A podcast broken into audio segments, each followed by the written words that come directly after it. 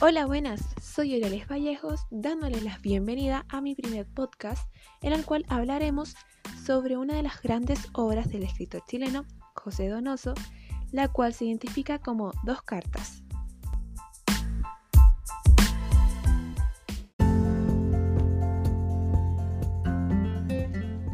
Para darle un poco de contexto a este relato, les cuento que esta historia nos narra breves fragmentos de dos conocidos llamados Jaime Martínez y John Dotfield, quienes de jóvenes convivían pero jamás fueron amigos.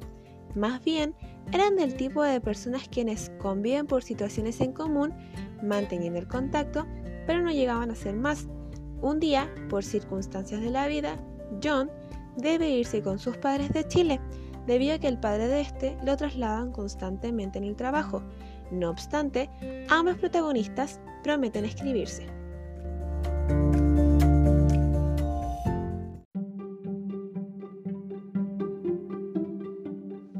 Ahora lo interesante, ambos personajes al intercambiar cartas jamás se preguntaron de cómo le iba la vida al otro o llegaban a un lugar de encuentro, más bien era un medio de desahogo ante lo que vivía cada quien por su parte.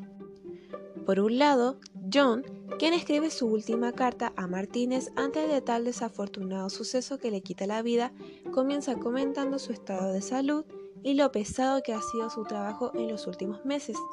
Luego prosigue a contar una anécdota que le recordaba su periodo estudiantil a causa de un viaje hecho con su mujer. Por consiguiente, lo relaciona con su vida nómade al mencionar los diferentes lugares que ha conocido, también hace mención de lo desagradable que fue para él hospedar en el pueblo natal de sus padres, ya que la gente era muy pobre y para lo que ha experimentado, sus gustos y codicias no lo permitían quedarse en aquellas zonas.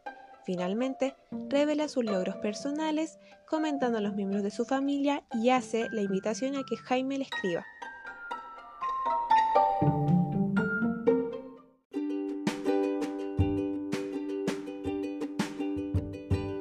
Por otro lado, Jaime comienza a escribirle a Dotfield sin razón alguna, solo por escribir, y busca algún hecho interesante en su vida.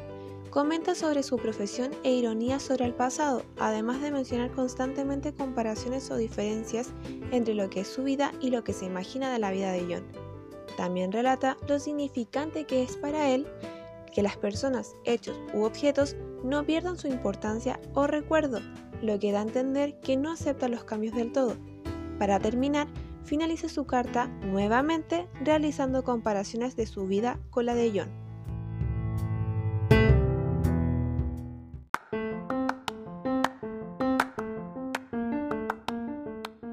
Si bien, como lo destacamos anteriormente, ambos personajes usan las cartas con el propósito de desahogo y la búsqueda de momentos impresionantes, únicos e inigualables en sus vidas para recordar y rememorar lo que sintieron.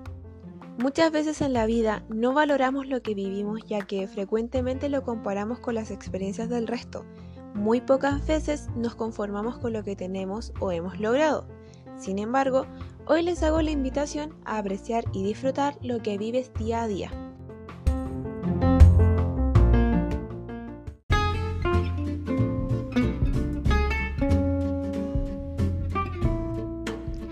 Vive el momento, solo ocurre una vez si crees que puedes mejorarlo, pues hazlo. Esto ha sido todo por hoy y no lo olvides, aprende, disfruta y vive.